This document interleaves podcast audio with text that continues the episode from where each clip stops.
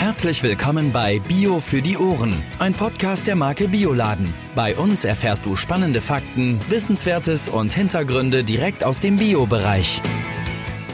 Herzlich willkommen bei Bio für die Ohren. Heute wie immer mit Judith und Jan. Hi Jan. Moin Judith. Wir haben heute ein sehr spannendes und sehr interessantes Thema. Äh, es ist wichtiger denn je, denn heute sprechen wir über CO2 und ökologischen Handel und was das Ganze eigentlich bedeutet. Dazu haben wir uns Urs Bauder eingeladen. Moin Urs. Moin, moin. Um einmal Urs Stelle zu beschreiben, du bist der Ökologisierungsmanager. So die Bezeichnung für mich. Was machst du so? Da muss ich vielleicht ein wenig ausholen. Ökologisierungsmanagement, was heißt das? Bei Weiling sind natürlich eigentlich schon immer grundsätzlich Themen wie Umwelt und ein gesunder Umgang damit haben eine hohe Priorität. Als Biopionier hat man das ja quasi in der, in der DNA. Weiling möchte jetzt noch einen Schritt weiter gehen. Wir sind in einem Prozess der konsequenten Ökologisierung aller Unternehmensdienstleistungen. Und in diesem Zuge war es auch nur konsequent, hier eine neue Stelle zu schaffen, die diesen Prozess begleitet. Mhm. Konkreter, was heißt das? Also ich betreue bei Weiling Themen im Bereich Ökologie, Umwelt, Nachhaltigkeit und bin hier Ansprechpartner, wenn es um ökologische Bewertungen geht oder die Einschätzung aus Umweltsicht. Das finde ich total spannend, Urs, aber ich kann mir da gar nichts drunter vorstellen. Ich persönlich kann mir natürlich einiges darunter vorstellen, weil wir uns ja eigentlich seit Anfang an kennen hier alle drei, aber vielleicht äh, kannst du da mal ein bisschen konkreter werden. Ja, um da mal so Beispiele zu geben. Ich betreue durch diese ökologischen Bewertungen, die ich machen kann, das lässt sich auf vieles anwenden, sei es neue Antriebstechnologien oder die Einordnung eines neuen Verpackungsmaterials. Das kann man alles aus Umweltsicht bewerten und hat dann eben ein genaueres Bild, wie die Entscheidung, die man da vorbereitet, sich dann auch die, auf die Umwelt und alles, was damit zu tun hat, äh, zusammenhängt. Also wir wollen ein neues Produkt der Marke Bioladen rausbringen und dann sagt Einkauf Obst und Gemüse, da stellen wir uns Papier vor und äh, dann sagt das QM, nee, aus Qualitätsgründen geht es nicht, weil die Qualität dann sehr schnell verloren geht. Das hat dann gar keinen Wert. Urs, was denkst du dazu? So? Wie kann man das Ganze noch mit der Umweltbrille betrachten? Was spricht aus Umweltsicht für das eine Material? Was spricht vielleicht aus ökologischen Aspekten gegen das andere Material? Man kann hier einfach das Ganze noch einmal, man nennt das eine ganzheitliche Betrachtung. Man bezieht einfach Umweltaspekte in so eine Entscheidung noch tiefer mit ein. Finde ich eigentlich echt spannend. Ne? Man selber hat direkt schon eine Vorstellung, was sich vielleicht eignen würde, aber dann kommt man da irgendwann dahinter, es ist anders, als ich dachte. Jetzt haben wir gehört, was Urs im Unternehmen macht und wie lange er schon da ist. Unser Thema ist nämlich heute, was die Biohändler ihres Vertrauens, sei es einen Standort oder einen Lieferdienst, was die machen können, um einen positiven Beitrag zur Klimakrise zu schaffen. Es geht dabei insbesondere um das Projekt, das du betreust, Urs, nämlich das Projekt CO2-kompensierter Standort. Wie geht man an so ein Projekt heran? Was muss man für den Start tun? Ja, der Start wäre hier das Aufstellen einer sogenannten CO2-Bilanz. Im Zuge einer CO2-Bilanz quantifiziert man alle Treibhausgasemissionen, die durch eine Aktivität eines Unternehmens oder auch einer Person oder einer Dienstleistung oder oder eines ganzen Prozesses in, entstehen oder verursacht werden und hält das alles in einer Bilanz fest. Das soll dabei helfen, dass die Emissionen besser verstanden werden, woher sie kommen, was die Quellen sind, dass man sie messen kann und mit dem Ziel natürlich am Ende sich dazu zu befähigen, das Ganze dann auch zu steuern. Das heißt, Emissionen einzusparen. Dieses komplexe CO2-Bilanz aufstellen haben wir für beide Weiling-Standorte in Coesfeld und in Lohnsee auch durchgeführt, zusammen mit, mit den Experten von Klimaktiv. Das heißt, wir haben uns angeschaut, wo überall im Unternehmen entstehen CO2-Emissionen und haben die einmal festgehalten. Okay, also ihr habt dann quasi eine Rechnung aufgestellt und am Ende des Tages kamen so und so viel Tonnen CO2 dabei heraus.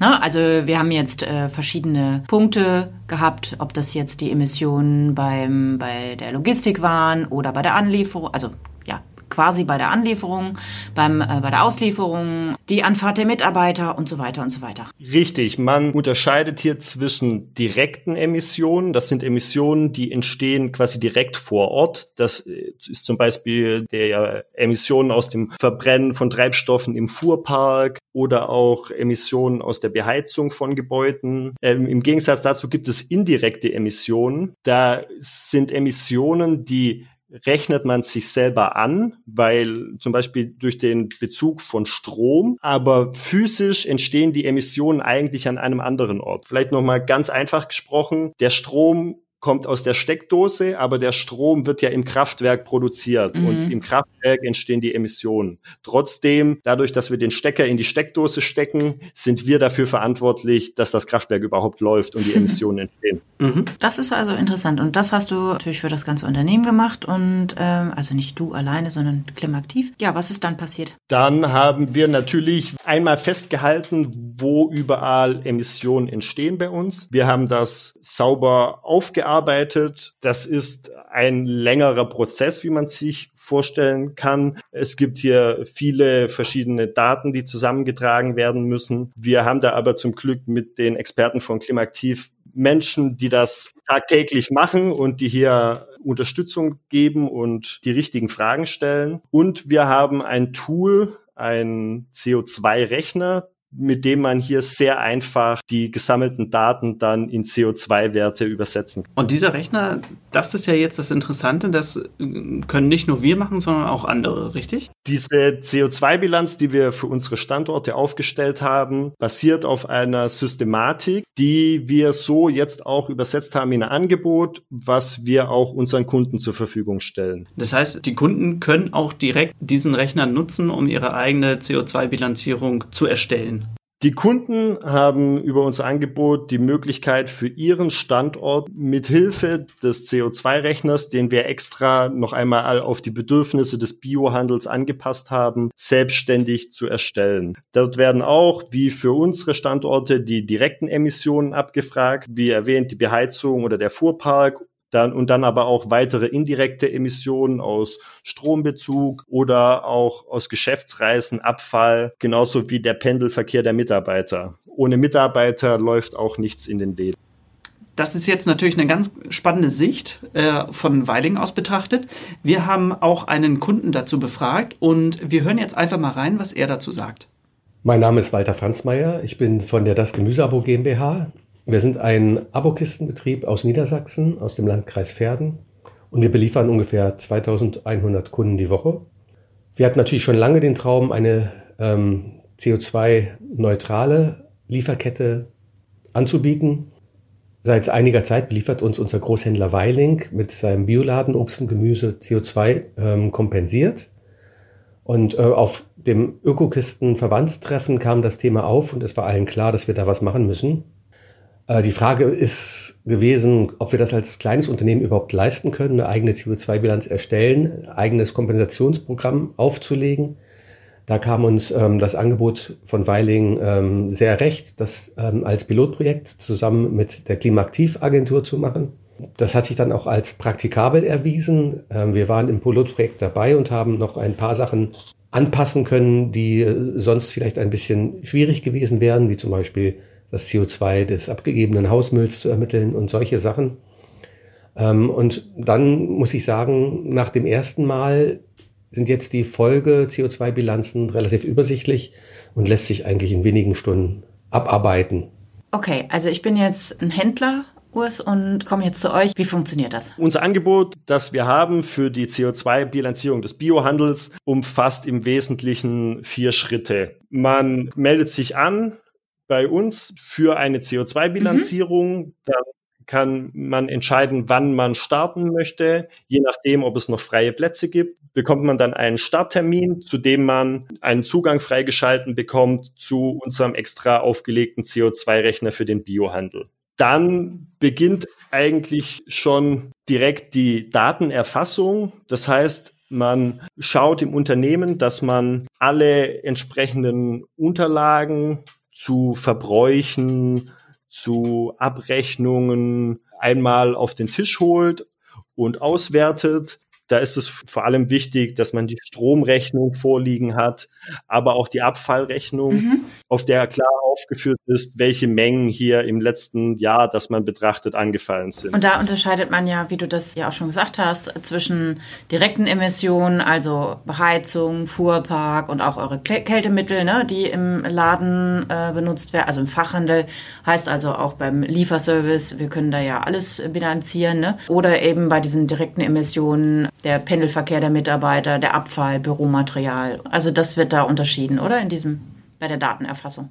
Richtig, mhm. genau. Man erfasst eben alle relevanten Prozesse, alle relevanten Aktivitäten im Laden, die irgendwie mit Emissionen in Verbindung stehen könnten und schaut sich einmal an, was ist dort im letzten Jahr passiert. Dort gibt es dann Daten, die sind auf Rechnungen festgehalten. Es gibt aber auch Daten, die wurden so noch nie erfasst, weil man noch nie mit diesem Blick auf die Aktivität im Laden geschaut hat. Das trifft zum Beispiel für den Pendelverkehr der Mitarbeiter zu. Ja, das fand ich auch verrückt. Also als du äh, hier uns als Unternehmen mitbilanziert hast äh, und dann die Abfrage gemacht hast, wie weit wir zur Arbeit fahren, ob wir Fahrgemeinschaften nutzen, das äh, fand ich spannend, ja dass das auch dazu gehört, ne? Ja, also der Mitarbeiter, ohne den passiert im Laden auch nichts. Das ist natürlich elementar, dass man sich anschaut, wie kommen diese Mitarbeiter ins Unternehmen und welches Verkehrsmittel wird dort genutzt. Für die Erfassung von solchen Aktivitäten, von solchen potenziellen Emissionsquellen stellen wir hier extra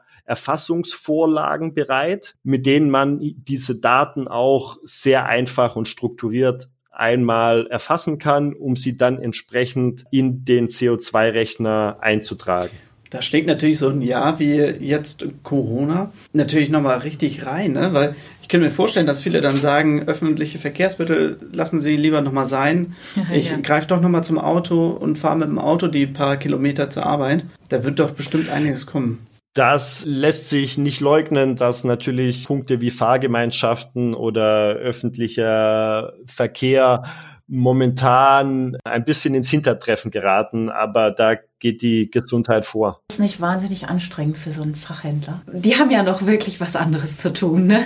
Also sie müssen ihren Laden äh, leiten, den Lieferservice, in äh, ja, Onlinehandel und haben Personalmangel zu jonglieren. Und jetzt kommen wir noch und wollen die Standorte CO2 bilanzieren. Was ist die Herausforderung für unsere Fachhändler? Ich sag mal, die größte Herausforderung ist der Klimawandel. Dieser Klimawandel, in dem wir uns mittendrin befinden, der ist die größte Herausforderung, die wir in diesem Jahrhundert haben werden. Und die Auswirkungen machen sich an allen Ecken und Enden, treten sie immer mehr in Erscheinung. Und sie vom Menschen verursacht sind, das, ähm, denke ich, sollte mittlerweile auch klar sein. Alles andere, da muss man eigentlich nicht mehr drauf eingehen. Diese CO2-Bilanz, die ermöglicht es einfach hier den eigenen Beitrag einmal festzuhalten. Was trage ich zum Klimawandel bei? Und wenn ich darüber Kenntnis habe, ist es für das Werkzeug, um hier dann auch das eigene Tun und Handeln langfristig klimafreundlich und damit auch erfolgreich zu gestalten. Das sollte für einen Biohandel die Motivation sein. Jetzt habe ich diese ganze ganzen Daten erfasst. Mich hat das viel Nerven gekostet, mich hat das viel Zeit gekostet.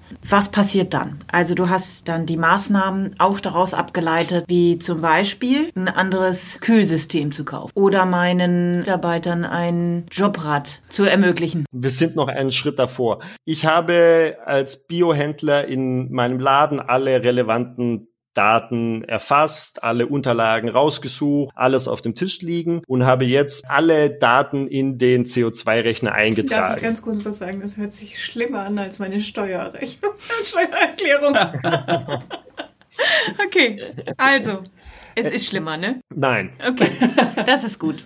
Es öffnet den Blick. Es ist eine andere Perspektive, noch einmal auf, auf das Tun, auf das eigene Tun und Handeln im Laden zu schauen. Man beschäftigt sich mit Dingen, die man sonst sich einfach nicht so den Fokus drauf mhm. legt. Diese Daten dann einmal in ein CO2-Rechner einzutragen, also nicht in irgendeinen, sondern in unseren, den weiligen CO2-Rechner für den Biohandel und dann aus diesen vielleicht, Judith, wenn das dein Eindruck dann sein könnte, trockenen Daten eine CO2-Bilanz zu bekommen. Das heißt, aus diesen Aktivitätsdaten, diese zu übersetzen in CO2-Äquivalente und so nicht nur ein Gespür dafür zu bekommen, sondern harte Fakten dafür zu bekommen. Wo stehe ich denn mit meinem eigenen Laden? Was ist mein Beitrag zum Klimawandel?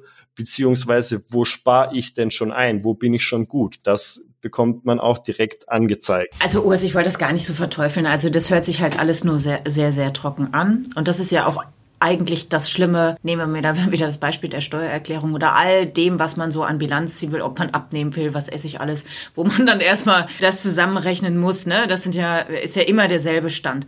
Aber klar muss ja sein, und das hast du ja gerade echt auch sehr schön gesagt, ist einfach der Klimawandel, den wir alle im Nacken sitzen haben. Heißt also, wenn ich als Ladner, als Unternehmen, wie auch immer, diese CO2-Bilanzierung mache, habe ich einen Standpunkt, von dem aus ich Verbesserungen vorantreiben kann. Und das muss ja eigentlich das Ziel sein. Ich habe hier eine Basis und aufgrund dieser Basis kann ich dann, bin ich dann handlungsfähig. Und das eigentlich ist es was ganz, ganz Positives. Richtig. Wir haben sogar eine Basis, die validiert ist. Das heißt, wir haben absolute ein starkes Wort. Wir haben eine Gewissheit darüber, dass diese Daten, diese CO2-Bilanz, dieser eigene Beitrag, den wir hier dem CO2-Rechner errechnet, und da aufgestellt haben, dass diese Daten einfach Hand und Fuß haben, dass das stimmt, dass da nichts vergessen wurde, dass diese Zahl, diese CO2 äquivalente Zahl, die da am Ende steht, einfach dem entspricht, was der eigene Beitrag ist. Nochmal vielleicht die Frage, was waren die größten Herausforderungen und was aber auch der größte Aha-Effekt? Die Herausforderung ist natürlich immer in dem Prozess die Qualität der Daten und die Erfassung der Daten. Das ist durchaus anspruchsvoll, aber wie schon erwähnt, bieten wir hier alle Möglichkeiten der Unterstützung, dass jeder durchaus selbstständig, aber natürlich immer in, Be mit von, in Begleitung mit uns äh, hier alle Daten findet und im Zweifel auch mal eine konservative Abschätzung herhalten muss. Das ist der normale Prozess. Das ist immer die Herausforderung. Darf ich da mal eben, Entschuldigung, äh, Urs, wenn du sagst konservative Schätzung, heißt das also, wenn man, wenn es da jetzt Zahlen nicht gibt, dann sagt ihr auch, okay, Fachhandel in deiner Größe braucht normalerweise mit der der Energie oder was auch welche, welchen Punkt es jetzt auch immer betrifft, ungefähr die Menge zum Beispiel? Also ihr schätzt das dann konservativ? Wir, wir schätzen, es gibt ein durchaus Bereiche, wo eine konservative Abschätzung zulässig ist. Das betrifft jetzt nicht unbedingt äh, energetische Kennzahlen, aber wenn jemand nicht genau weiß, wie viel Blatt Papier er ganz genau diese, das letzte Jahr im Drucker verbraucht hat, kann man hier sicherlich eine Übertragung machen. okay. Wer weiß das denn nicht?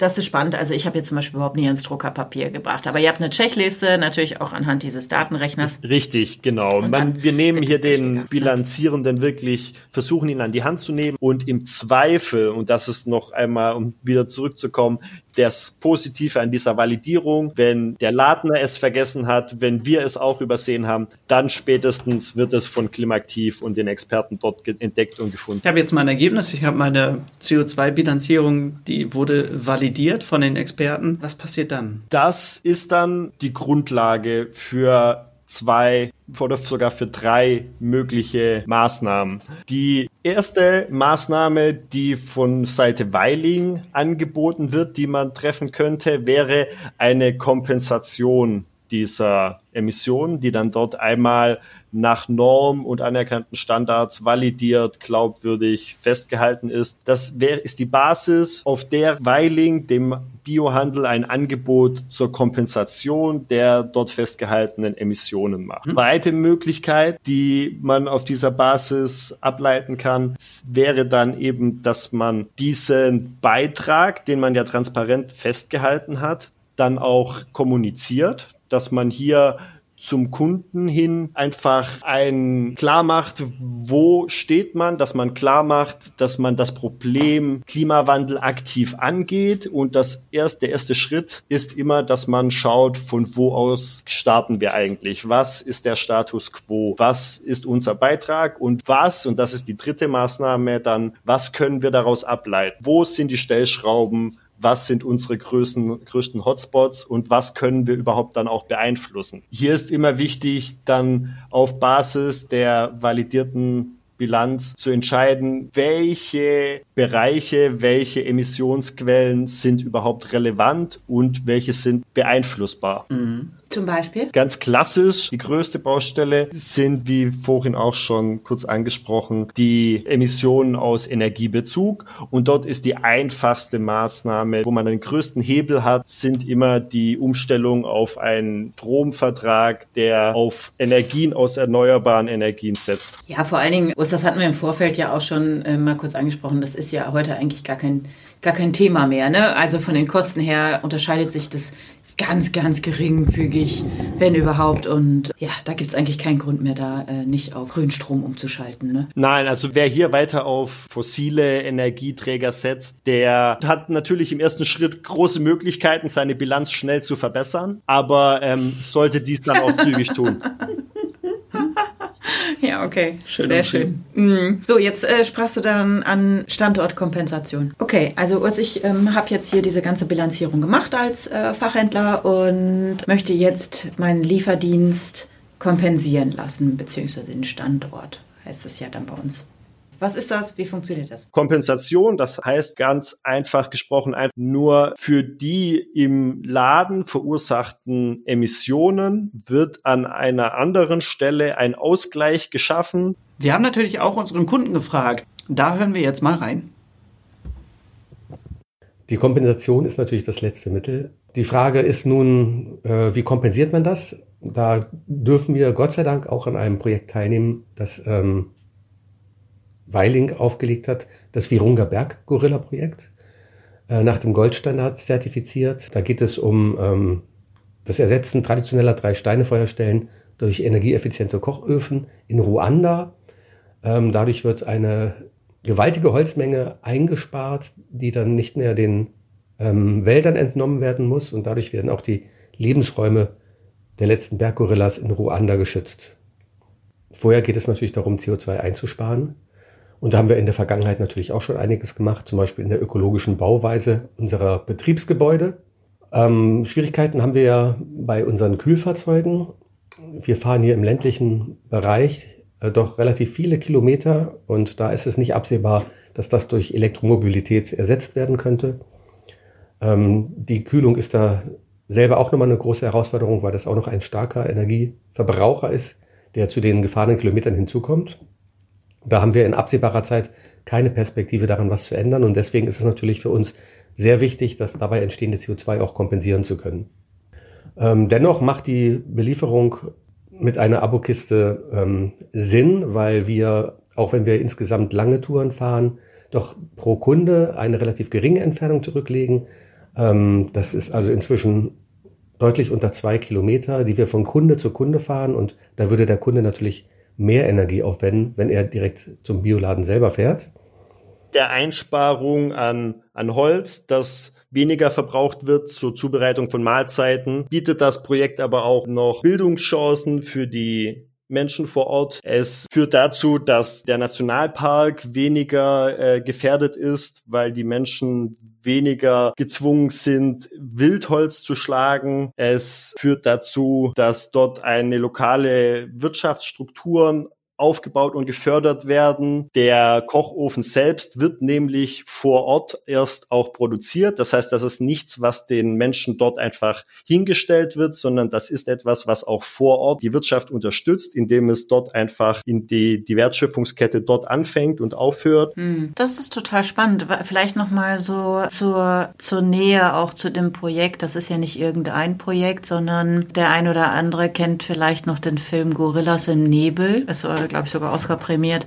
Und äh, da geht es um eine Wissenschaftlerin, die sich den Gorillas zugewendet hat. ja, und die ist später ermordet worden und so weiter. Das ist das Projekt, ne, Urs? Genau. Das ist natürlich das Paradebeispiel für Artenschutz, für äh, genau. Umweltschutz, dass der ja Gorilla, der letzt, die letzten lebenden Berggorillas in einem Naturschutzgebiet direkt angrenzend an die Gebiete, wo diese Kochöfen verteilt werden, leben und über hier eben den verminderten Wildholzeinschlag in ihrem Lebensraum geschützt werden. Das Projekt fördert dann auch dort die Ausbildung von Rangern, setzt sich für die Instandhaltung von Zäunen ein, die um den Nationalpark aufgebaut sind, um einfach hier den Eintrag oder den Kontakt zwischen Mensch und den letzten Gorillas möglichst klein zu halten. Mhm. Das äh, finde ich total gut, dass du das nochmal sagst, weil man ja häufig das Gefühl hat, äh, wenn wir da so von reden, die CO2-Kompension äh, passiert in einem Projekt, wo die Kochöfen, also diese Feuerstellen durch Kochöfen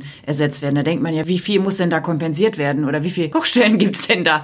Also es gibt noch viel, viel mehr in diesem Projekt und es geht nicht nur um die Kochöfen. Ne? Oh, das Projekt, wenn ich das jetzt abgeschlossen habe, mir eine CO2-Bilanzierung gemacht habe und diese validiert wurde, wurde, um dann auch den nächsten Schritt zu gehen und zu sagen, ich werde meine CO2-Ausstöße kompensieren. Wie soll ich das denn dann eigentlich benennen? Einige sagen, äh, das wird, ich bin CO2-neutral, andere äh, haben dafür andere Wörter. Was kann ich denn am Ende des Tages dann sagen für mich? Also wir bei Weiling sprechen eigentlich in diesem Fall immer von CO2 kompensiert. Das heißt, dass die Emissionen, die entstehen durch was auch immer an einer anderen Stelle ausgeglichen werden durch diesen durch einen Kompensationsmechanismus, der zertifiziert ist. Von Neutralität zu sprechen, finden wir hier kritisch, weil Neutralität immer suggeriert, dass erst gar keine Emissionen entstanden sind. Die Kompensation macht klar, hier ist etwas entstanden, es wurde aber ein Ausgleich geschaffen dafür. Neutralität würde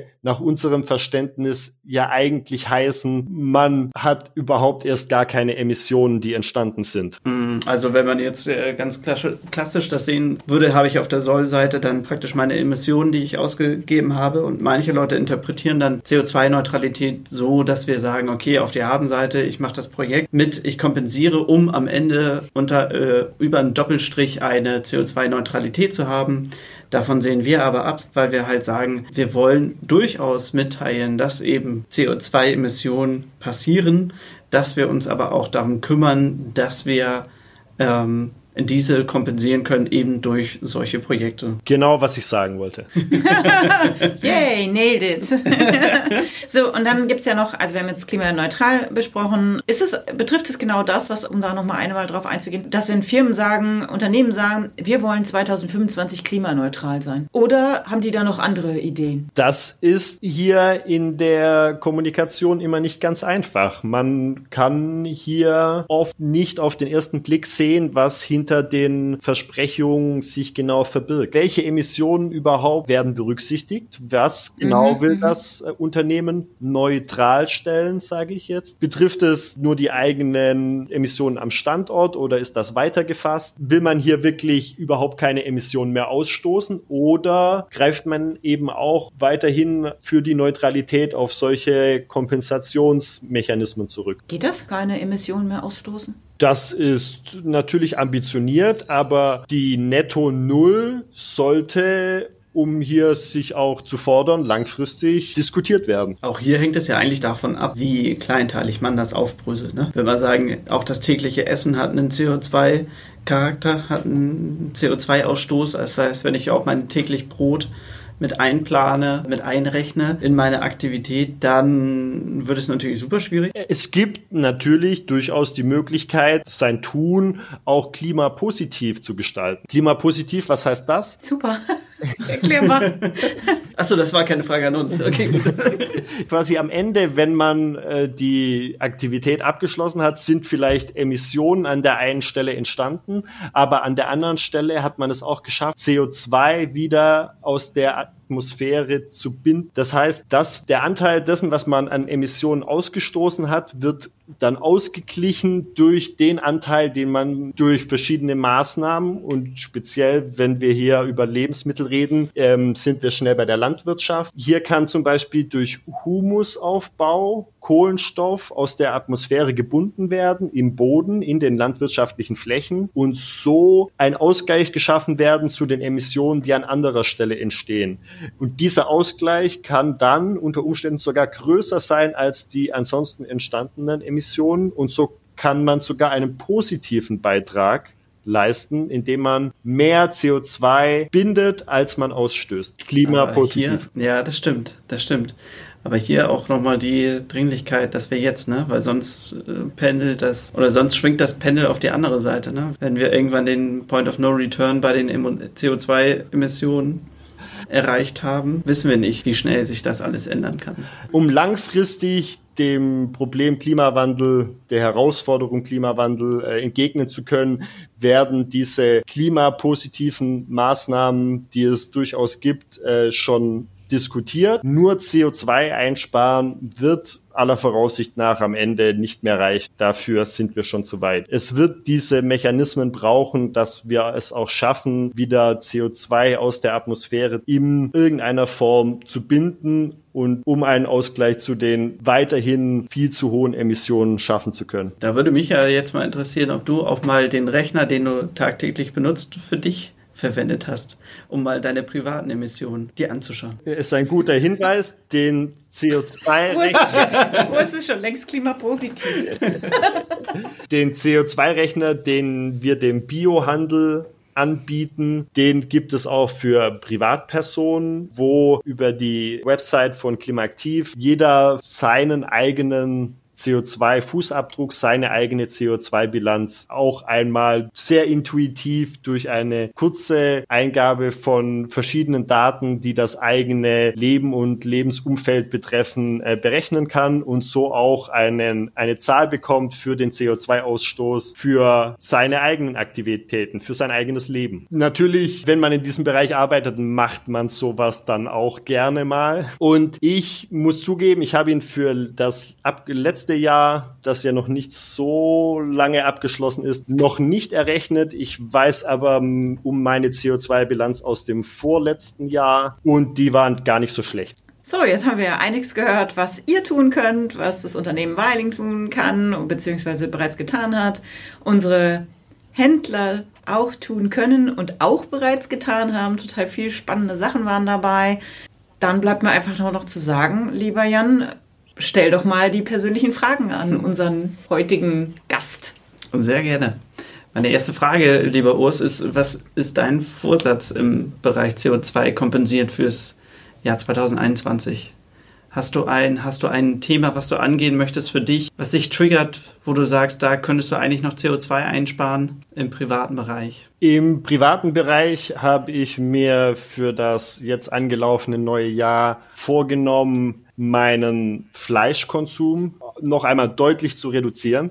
Ich äh, mhm. spiele nach wie vor mit dem Gedanken hier, von auch dem letzten Fleischgericht einmal pro Woche auf äh, null Fleischgerichte pro Woche zu reduzieren. Mhm. Oh, stark. Meinst du komplett dann auch, ich weiß nicht, ob du beim Frühstück Brot isst oder Brötchen, meinst du auch in die Richtung Aufschnitt, dass du da auf Fleisch verzichtest? Auf Aufschnitt äh, verzichte ich schon lange. Wenn ich mir mal was gönne, dann ähm, schaue ich, dass es das regionale Wildschwein aus dem Forst ist hier um die Ecke. Cool. Da werde ich bisher immer noch schwach, aber ich denke, wenn die Gefriertruhe hier leer ist, werde ich mich dem Vegetarismus verschreiben. Es gibt ja, ja super viele Alternativen hier in diesem Bereich.